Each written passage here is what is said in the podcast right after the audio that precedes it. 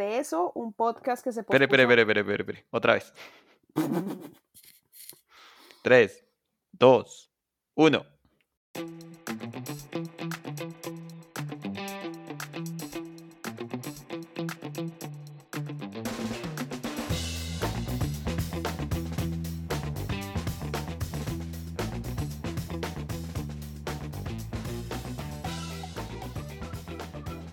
Hola, esto es Tenemos que hablar de eso, un podcast que se pospuso por 15 años. Yo soy Erika Ángel y Shakira me rompió el corazón. Y yo soy Jorge Sarmiento y no quería hablar de esto. bueno, empecemos. ¿Por qué dice que Shakira le rompió el corazón? Eh, el año pasado hablamos algo y era a partir de que un texto que usted escribió. Sí, yo escribí un texto más o menos en mayo del 2022 en el que me comparaba un poco con la situación de Shakira. En ese momento yo estaba un poco em, corta de inspiración para escribir y trataba de justificarme diciendo que a Shakira le había pasado lo mismo porque había dejado de escribir sus letras tan profundas porque ahora tenía una relación estable y feliz, pues llevaba como 10 años casada, bueno, casada o viviendo con este hombre tenía sus hijos, entonces yo tenía la sensación de que sus mejores letras y sus mejores composiciones las había hecho muchos años atrás cuando, cuando estaba eh, o cuando tenía problemas o por culpa de Osvaldo Ríos o de la Rúa, etc. Entonces me sentía muy identificada porque yo también eh, me, me ubicaba dentro de ese espectro en el que escribía mucho más cuando era infeliz, ¿no? Entonces luego se separó, se me rompió esa burbuja de, la felicidad de Shakira y dije, hombre, tal vez yo estaba equivocada, ella no era tan feliz. Y según yo, al volver a escribir, pues iba a volver a escribir esas canciones eh, como antología o como eh, las que recordamos que son muy buenas y muy, muy eh, famosas también y que nos acompañaron a, a muchos de nosotros en el duelo, ¿no? En nuestros duelos de adolescencia. Entonces usted apenas supo que, que, se habían separado, por lo que ya todo el mundo sabe, eh, eh, iba a sacar un álbum nuevo o iba a sacar canciones volviendo a... A esas raíces, claro. A esas raíces, sí. Dije yo, pues eh, si mi teoría era cierta y ella escribía mejor cuando era infeliz, pues iba a volver a escribir cosas chéveres, ¿no? Eh, luego, bueno, empezaron a salir varias canciones después de esa ruptura. Eh, salió Monotonía. Bueno, un poquito antes salió Te Felicito, que no está mala, pero pues es una, es una canción para el mercado, pues es una canción eh, reggaetón normal. Y luego salió, ya después de la ruptura, salió Monotonía, que esa fue como la, la primera oficial, con todo el hueco en el corazón y toda la cosa poquito escabroso, la verdad, el video, pero ella sale llorando y todo, no fue culpa tuya, no fue culpa mía, esta parte como de, de la... De la, ¿De la eh, negociación? De la negociación y también como de, de, esta madurez, ¿no? Como de esta madurez en cómo se estaba tomando la relación, ¿no? Como la separación. Entonces, em, sale con esa canción, sale con la otra y viene hace muy poco y nos da el golpe con el, eh, la sesión 53 de Visa Rap. Y yo dije, esta va a ser, pues, esta, esta va a ser como la, la, la, canción. Y pues no, sigue siendo una canción hecha nada más para, para mantenerse vigente, ¿no? Para... No volvió, me engañó. me engañé yo misma más bien, pensando que ella iba a volver a canciones muy em, profundas. Y resulta que lo que ha sacado con la ruptura es una canción para vender. Em, obviamente, como lo he comentado con muchos conocidos y muchos amigos y todos los artistas que fueron o que han sido famosos desde hace muchos años, ahorita tienen que, buscar mantenerse vigentes y por eso colaboran con otros artistas del momento, em, el género urbano, em, digamos que tienen que conectar con las nuevas generaciones y tal vez Shakira piensa o no sé, que no va a conectar con las nuevas generaciones con canciones tipo Se quiere, se mata o tipo ¿Dónde están los ladrones? o qué sé yo. Pero... Moscas en la casa. como Moscas en la casa. ¿Qué, canción tan hermosa es esa? Pues es preciosa. Entonces, si, si ahorita una mujer que escribió Moscas en la casa escribe la sesión 53 de Bizarrap, digo, bueno, la vieja también necesita comer, ¿no? Pero eso derrumbó mi teoría y mi, y mi necesidad de sentirme identificada. Entonces no era de cómo se sentía ni nada, sino que de plano ella ya no escribe como antes, ya no está interesada y ahorita ella ya no quiere llorar, quiere facturar. Bien lo dijo. Entonces ya, eh, digamos que por eso fue que empezamos como con el tema y por eso siento que me rompió el corazón.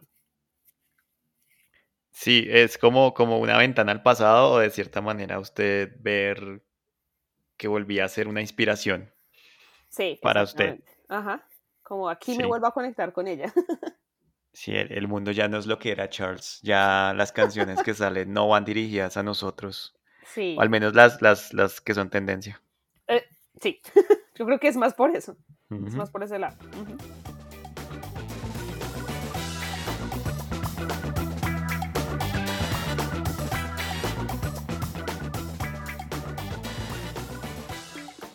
Ok, entonces volviendo a lo de las canciones, pues yo veo que se ve reflejado el proceso de duelo, em, aunque no necesariamente de manera lineal. Em, lo que le está sucediendo claramente ha sido su inspiración, es decir, claramente. ella... Claramente. lo que está cantando no es una ficción, es básicamente lo que está viviendo y lo que está sintiendo. Y como artista, pues canaliza esos sentimientos a través de la música es, apenas eh, de esperarse. Entonces, también, pues tanto ella como nosotros no somos ajenos a, a, mm, a lo que vivimos actualmente, en donde tanto la música como un montón de cosas más pasan a la esfera de, de, convertirse o de tener que ser también productos de consumo para que, para que sean vigentes, que había mencionado antes. Entonces, lo que estamos viendo no, no, es, algo nuevo y era de esperarse que Shakira como artista hiciera música a partir de lo que estaba viviendo. También es algo catártico para, para ella. Ahora, a partir de esas canciones se ha hecho un espectáculo alrededor, y no solamente de las canciones, sino de todo lo que ella está viviendo, em, a partir pues, pues de, lo, de lo que sucedió en su relación, que pues, este man Piqué le puso los cachos, y, y ahora ellos también son parte de, ese espectáculo, quieranlo o no, por ser figuras públicas o por la forma como, como las personas alrededor, como los medios, como las redes están pendientes, están reaccionando a ello. Pero si nosotros le quitamos los nombres o le quitamos la etiqueta de famosos, es evidente que eso es una historia muy típica. Tanto lo, que, lo, que, sucedió en la relación, lo que el man hizo, eh, lo que pasó después, la separación en sí, la, mm, ese tema de, los hijos en la mitad siendo testigos de lo que hace el uno, lo que hace el otro, lo que se dicen entre sí y también lo que alrededor dicen de ellos y les toca absorber todo eso, tener que lidiarlo. Em, eso le pasa a un montón de gente en el, en el mundo y no es para decir, no, aquí no está pasando nada, sino, sino también quitar un poquito ese manto de que, de que lo que hacen ellos está siendo más importante o que de cierta manera sea especial. Lo hace especial simplemente los nombres, pero el resto, lo que estamos viendo es que básicamente no son necesariamente modelos a seguir, aunque sea público todo el asunto y cualquiera se sienta autorizado a, a opinar, o a adoptar una posición al respecto o a informar, entre comillas. Sí, y tiene mucho que ver como con la con este tema de endiosarlos, ¿no? De idealizarlos y de ponerlos en ese Olimpo en el que ellos no cometen errores, no se equivocan, casi que ni respiran. O sea, es, es, un tema de, de, que estas personas están allá en, en, en, en, ese mundo de la farándula o de, de la fama que nadie Em, que antes era como, como más reservado, pero ahorita como con la inmediatez de las redes sociales y todo, pues todos nos enteramos como al minuto de todo. Entonces, como que no les permitimos esas, esos errores, ¿no? Entonces, se, se, forman bandos inmediatamente cuando pasan estas cosas. Entonces se separaron, entonces somos Team Shakira o Team Piqué, es que él se equivocó, es que la dejó sola, es que le puso los cachos, es que acá, es que allá.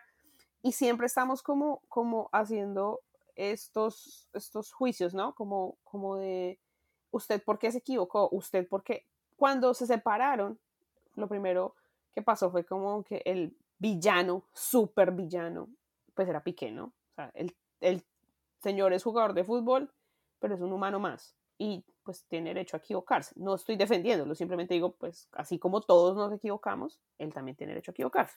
Es falible. Exactamente. Y ahora ella salió con su respuesta. Y entonces ahora todo el mundo se le vino encima. Bueno, como que la mitad la apoya y la otra mitad es como ese juicio desde la superioridad moral, guion, emocional, de que cuestionan a una persona cómo debe manejar su duelo. O sea, la mujer está enojada, su marido la engañó, se separaron. Obviamente salen primero a decir cómo queremos total reserva o pues tienen que poner un comunicado queremos total reserva o queremos ah, que nos respeten la decisión o una cosa así que dicen esos comunicados, no, mira, nos estamos separando, les agradecemos su comprensión y su discreción, como no me pregunten pendejadas, ¿no? Pero hacen todo súper público, o sea, es como, como esa doble moral de, de, mira, no quiero que me digas, no quiero que, que, que me hagas preguntas, pero te voy a exponer todos los detalles de lo que está sucediendo y aparte voy a hacer una canción y aparte voy a poner todo en bandeja para carne para la prensa, carne para el morbo, carne para las redes sociales, pero la verdad quiero que no te involucres. Pues estamos súper involucrados porque nos hicieron parte, como usted dice. O sea, nos hicieron parte de ese espectáculo y es como, no sé, como, como, como si estuviéramos en, una, en un concurso, en un programa de concurso de votación, ¿no? ¿Te acuerdas de ese programa que era como, ay, yo no me acuerdo, pero ese programa donde uno tenía que votar. Sí. ¿Qué, opina el público? Pum, y uno despichaba un botoncito, así básicamente hacen estos artistas.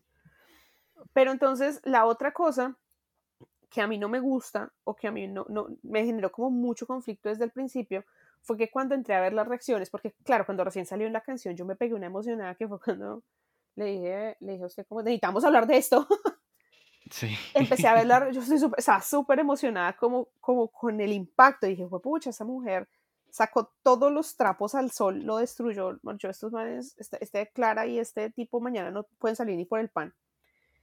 Y resulta que la gente salió con su vaina de, de ella no debería demostrar, ella no debería ser, ella no debería, ella no debería, pero ¿por qué? Pero quitémosle el, el componente de los niños, que eso lo entiendo perfectamente, pero es más como de las emociones, ella las debería manejar así, ella no debe darse ella no debe demostrarle que está dolida, ella está muy ofrecida, está muy tóxica, está muy no sé qué. Como si cualquiera de nosotros tuviera la autoridad para decirle a cualquier persona cómo debe sentirse respecto a su vida o a sus rupturas o a sus duelos, cómo debe manejarlo. Hay gente que no dice nada, se traga todo, hay gente que escribe canciones, hay gente que me siento identificada en cuanto a que cuando yo me sentía, digamos, entusada o tenía algún problema, lo primero que hacía era escribir porque es la manera que tengo de canalizar esa emoción. Y pues la manera que tiene Shakira de canalizar ya no es, lamentablemente, para mí, que soy súper fan, lamentablemente ya no es escribiendo estas letras hermosas tipo moscas en la casa, pero sí haciendo música. Sigue siendo la manera que ella tiene de de contar su historia y de contar su versión y de regular sus emociones, que es la, la palabra más ah, manoseada últimamente, regula tus emociones. Amor propio. Sí, no, tiene, no tiene amor propio. Hombre, para mí eso es suficiente amor propio de la vieja para ponerse en los, eh, o sea, montarse en esa, en esa, como en esa actitud y decir, mira, te voy a decir en tu cara que me trataste de destruir, pero estoy haciendo plata con lo que me hiciste, desgraciado. ¿No es chévere? Pues no, o sea, mm, puede que no, pero pues es la forma en que ella tiene, es, su manera de hacerlo, no le está haciendo, eh, no le está, no lo sé si es que la gente no sabe, tal vez no, tal vez nunca vieron el video de Don't Bother de Shakira, donde ella literalmente le destruye el carro al tipo sea, le acaba con todo. Y la canción se trata de eso. Ajá. Despecho. Es una canción de despecho. Y es una canción de despecho muy buena. Y yo esperaba que fuera al menos de la calidad de Don't Bother. Eh, por eso es que estoy como tan decepcionada, más por la calidad de la canción que por, por, por la forma en que lo hizo. porque ella ya lo había hecho toda la vida, o sea, lo ha hecho desde siempre. Sí, esa parte hay que aceptar que nosotros ya no somos el público objetivo claro. de ella. y, es, y, la cosa, y la cosa es que la gente es como, ay, ¿cómo pudo demostrarle? Hombre, dejen que, dejen que uno demuestre eh, esas emociones.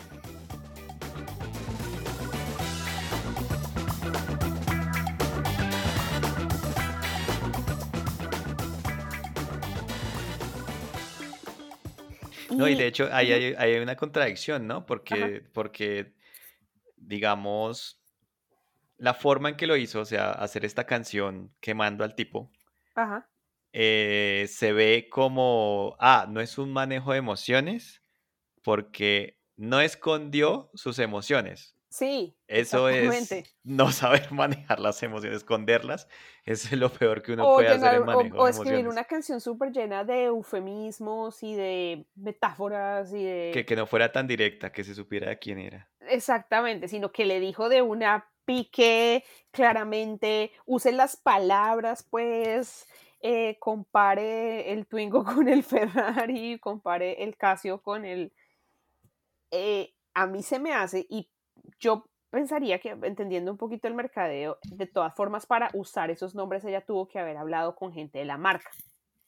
Si no hubiera sido así, estaría súper demandada por Renault, por Casio, por todo. O sea, eso es ese temita de que, claro, o sea, ese temita de que, ay, se metió con los Casio, se metió con los Twingo, eso estaba súper planeado, pues súper, súper planeado. O sea, si la gente entiende un poquitito de, de, cómo funciona el, el mercadeo, sabe que, estaría súper demandada si no hubiera habido como un, como, un, consentimiento previo, ¿no? Sí, igual lo hubiera o no, se vio en los siguientes días que... Que ellos también facturaron. Todos, ellos también facturaron. Eh, fue publicidad, al fin y al cabo, o sea, la primera reacción podría ser, uy, lo quemó, lo acabó, lo destruyó, ya no más este man y, o, ya no más Shakira, ¿no? Porque también se veía como una especie de, disparo en el pie, ¿sí? Y ya ha pasado suficiente tiempo y lo que vemos es que eso lo que hizo fue ponerlos en boca de todo, en boca de todo el mundo y hacer una publicidad que básicamente es gratuita o de bajo costo porque simplemente la movían las mismas personas que estaban reaccionando alrededor y medios publicando uh, tema, todo lo que quisieran, lanzándonos un montón de clickbait en redes sociales, eh, así fuera por opiniones o, dándole más, eh, echándole más leña al fuego de un incendio que no, no existe. No existe tal incendio. Y nada más que, nada más que este Piqué llegara a los poquitos días manejando un Twingo del año. ¿qué más publicidad quiere Renault que eso? O sea, ¿qué se va a enojar? Sí, sí, sí, y, cualquier cosa que sonara de ellos, pues se podía posicionar cualquier contenido simplemente mencionándolos, directo o indirecto. Entonces, eh, o sea, este espectáculo terminó también siendo publicidad. Ahora, no fue casualidad, yo tampoco creo que sea casualidad. Esto fue mitad planeado, mitad también una intención. O sea, si hay un componente catártico acá, vamos a decir que no. Ajá. Eh, era de esperarse que fuera a, cantar sobre su situación. Sí, Pero en el mundo de hoy en día, que, es, que igual esas expresiones artísticas se vuelven en una pieza de consumo, pues también está, está fuertemente involucrado el marketing. Y pues la frase típica, ¿no? La frase popular de no hay publicidad buena o mala, simplemente publicidad. A mí que, que hablen bien o mal, pero que hablen. Sí, no importa.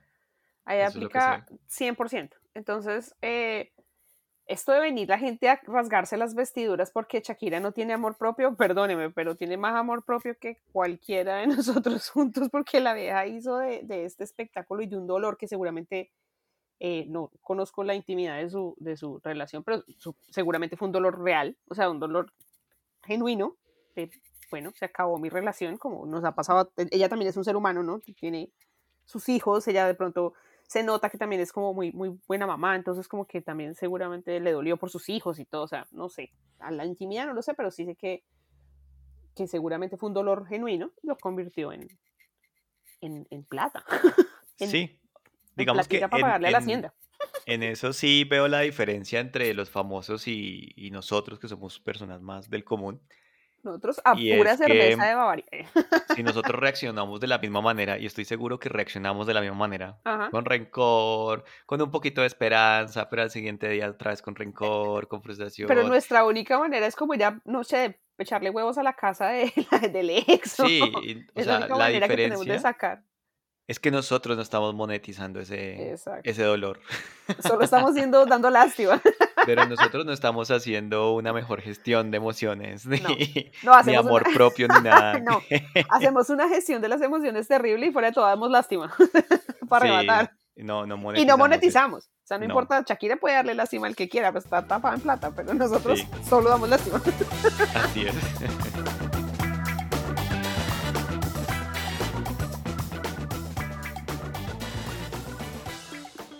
Ya como que respecto a eso, lo único, aparte de los comentarios de la gente, lo único que me, me, quedaría como, como en el tintero respecto a toda esa situación de los tres, incluyendo a claramente, eh, fue que aparte de los comentarios de regúlate Shakira, deja de mostrar el hambre, porque fueron así, ¿no? Deja, deja, de, deja de demostrarle que te importa, que, poco amor propio. Que eso en letra pequeña es cállate.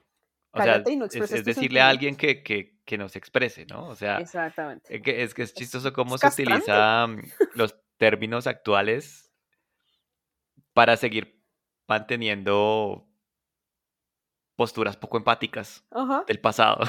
Es cierto, pero entonces se brincan, o sea, es como, volvemos a la, a la palabra, otra frase muy manoseada, la doble moral. Entonces, cállate, no demuestres, no hagas no sé qué, y tampoco agredas a esta mujer porque ella es una mujer, tienes que ser solidaria con tu género. ¿Por qué te metes con Clara? Está bien que te metas con tu ex marido, que es un HP, que te puso el, catch, el cuerno, pero porque tocaste a Clara. o sea, yo no podía creer leyendo los comentarios y muchas cosas de análisis y toda la gente como, ¿por qué se metió con Clara? Y yo, pues porque la vieja, eh, yo estoy segura que Piqué nunca, o sea, Piqué no me parece el man más guapo, pero tampoco es un man maluco. Y si un man de esos se consigue otra vieja, no creo que le tenga que poner un revólver en la cabeza. No. Entonces, la todo el mundo es como, no, pero ¿por qué Shakira se fue contra la, la mujer esta? Pues porque primero, como dos días antes de que se saliera la canción de esta Bizarrap, se revelaron esos videos en los que la vieja llevaba mucho tiempo conviviendo con la familia, yendo a su casa, se le comía la mermelada, aparte de que se le estaba comiendo al marido. Entonces, pues porque tengo que ser, porque esa, esa cosa de la sororidad, es que no es sorora la canción y me importa un pepino si no es sorora. La vieja me estaba haciendo, se me estaba comiendo el mandado por el ladito y yo tengo que ser empática con ella cuando ella no fue empática conmigo para respetar mi relación. Es absurdo, pero respeta a esta otra mujer porque es que debemos respetarnos entre mujeres, pero Clara nunca la respetó, perdón. Ah, sí, no fue un accidente. No fue un accidente. y ella sabía lo que hacía. No fue que tropezar y callar encima de Piqué. Entonces, sí, sí, también. O sea, nuevamente son, son como argumentos o más bien ideas ahí como asociaciones débiles para eso, para decirle cállese.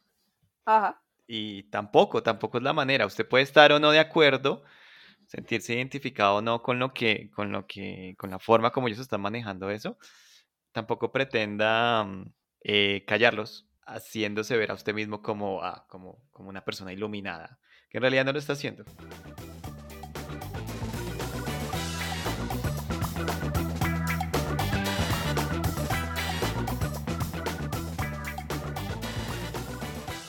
Bueno, ya para concluir, yo pienso que estas situaciones, como lo que Shakira y Piqué nos, nos alimentan también esa necesidad de nosotros de vernos reflejados en las experiencias de otros, ¿no?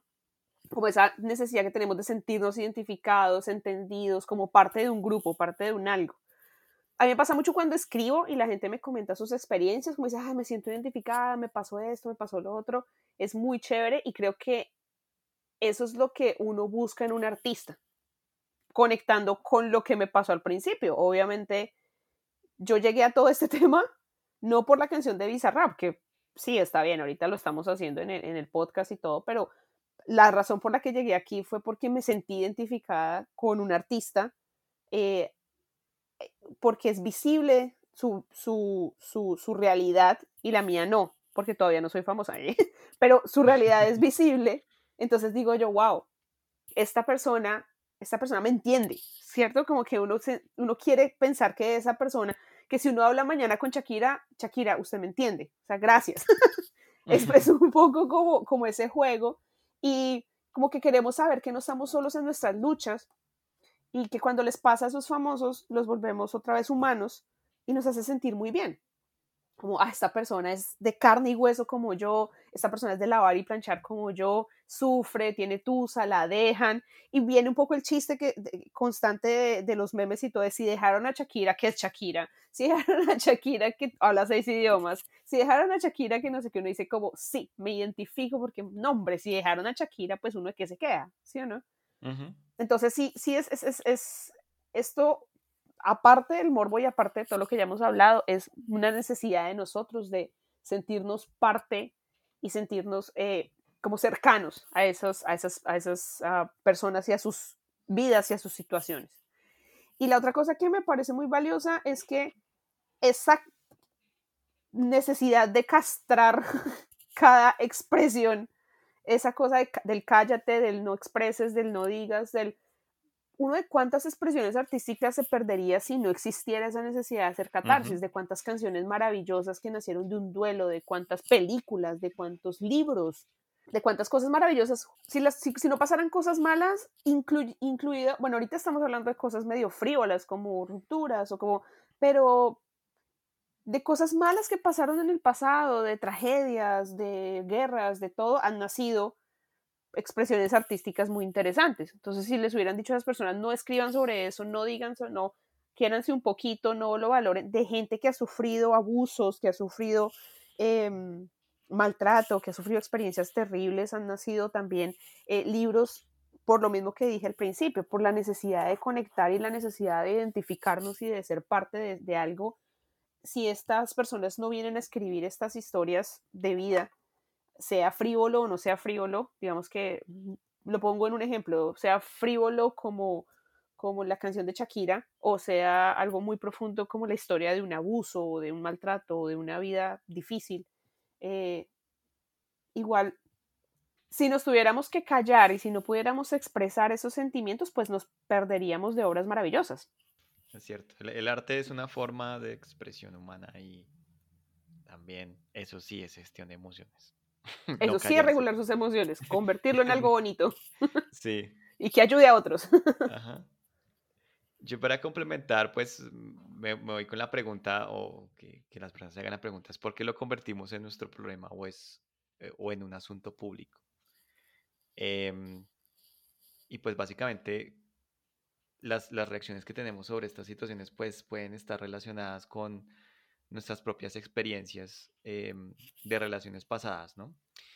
Y con base en ellas nos identificamos con alguno de los protagonistas y, adoptamos una posición al respecto. Esto eventualmente termina captando nuestra atención y mm, eso lo saben tanto medios de comunicación como redes sociales. Y como podemos ver, sacan provecho de, ello para mantenernos enganchados. Al fin y al cabo, eh, van a estar publicando contenido que, sea similar o que esté relacionado y que nos genere reacciones. Si no estamos solamente hablando, hablando de las reacciones de, si tengo una opinión, de si poste al respecto, sino a que nosotros le damos clic, a que le damos favorito, a que le damos me gusta, a que reenviamos. Mm. Por ahora me voy a quedar con que mientras que el tema genere reacciones y se monetice, van a seguir publicando al respecto y generando una sensación de que algo está pasando minuto a minuto, cuando en realidad no está pasando nada. El problema de cuando pasan estas cosas o de este tipo de situaciones es que no importa si a usted le interesan o no le interesan o si las quiere consumir o no las quiere consumir, se las meten por los ojos. En esta cultura de la generación de contenido de las redes sociales y de todo, no hay manera de esconderse, tendría que uno estar como viviendo bajo una piedra o algo así.